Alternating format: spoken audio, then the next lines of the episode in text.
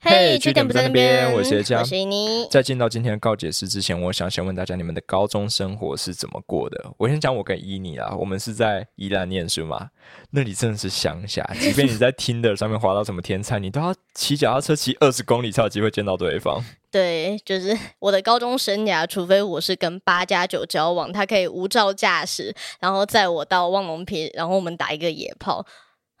但是这些其实都没有发生，因为现实上我就是连校门口都走不出去干。所以听到今天的故事分享，你会不会觉得当初自己真的是？白过了，没有什么青春可言的。其实我逊逼的，我是老处女。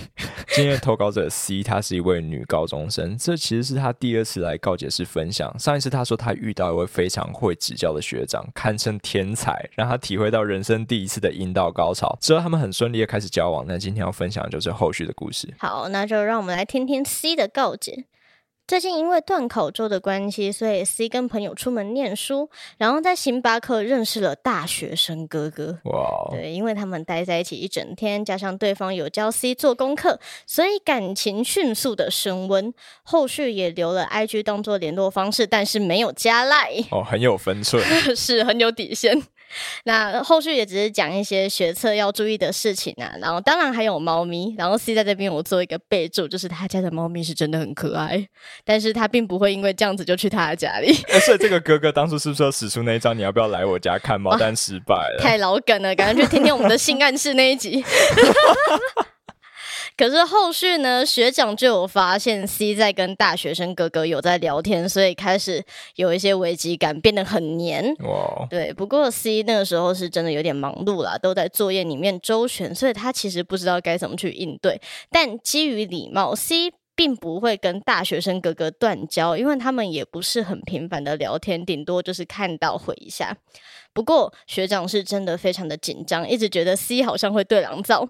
然后 C 跟我们说，当他打到这里的时候，他感觉他又精神出轨了。所以学长的危机感是对的，他他应该要紧张一下。但是 C 跟我们信誓旦旦的说，我并不会跟大学生哥哥在一起，因为不管怎样都还没有感情基础。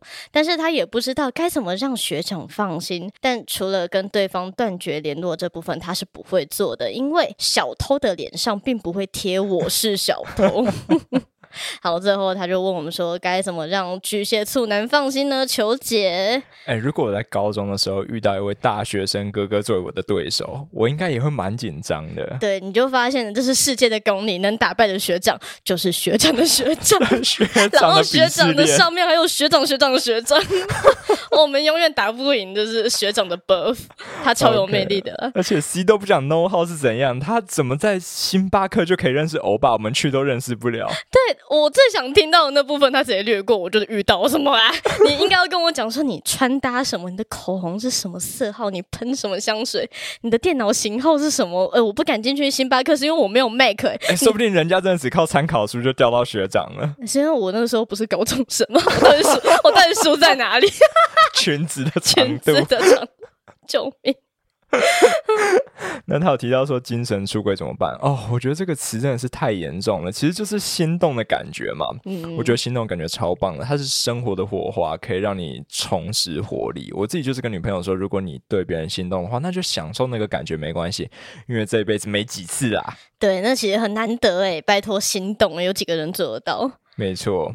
那他说交往之后到底可不可以认识异性？哎，这一点你是怎么看？你跟你男朋友会互相限制对方在交往后的交友状况吗？完全没有做过，我甚至还鼓励他说：“你就多认识一点异性朋友，我反而会比较放心。”要不然你就去喜欢男生，将会让我得更难堪。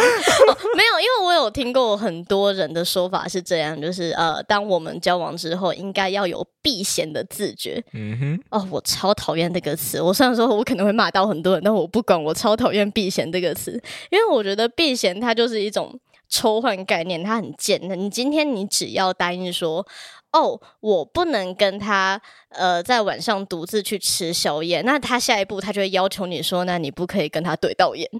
没错，它的范围就是可以这么广，因为你只要一答应一个，它就可以无限的往后推。这些你都是要避险里面做的事情。哇，就跟中国的底线一样，可以无限往后推，然后绕一圈这样子。这对我来讲，避险就是软禁，你就会跟中国人民一样，就不要让渡自己的自由啦。对，OK，这很符合我们一贯的方向，我超级认同。那他最后提到说，怎么让另一半放心啊？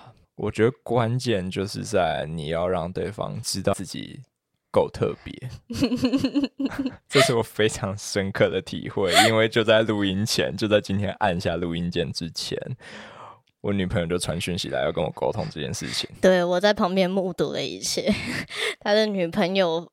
就是跟他说，为什么耶加你都对大家如此的温柔，我感觉自己一点都不特别。然后耶加就马上打了一通电话，长达三十分钟，就是想告诉他你有多么的独一无二。哎，那个真的很难说实在话。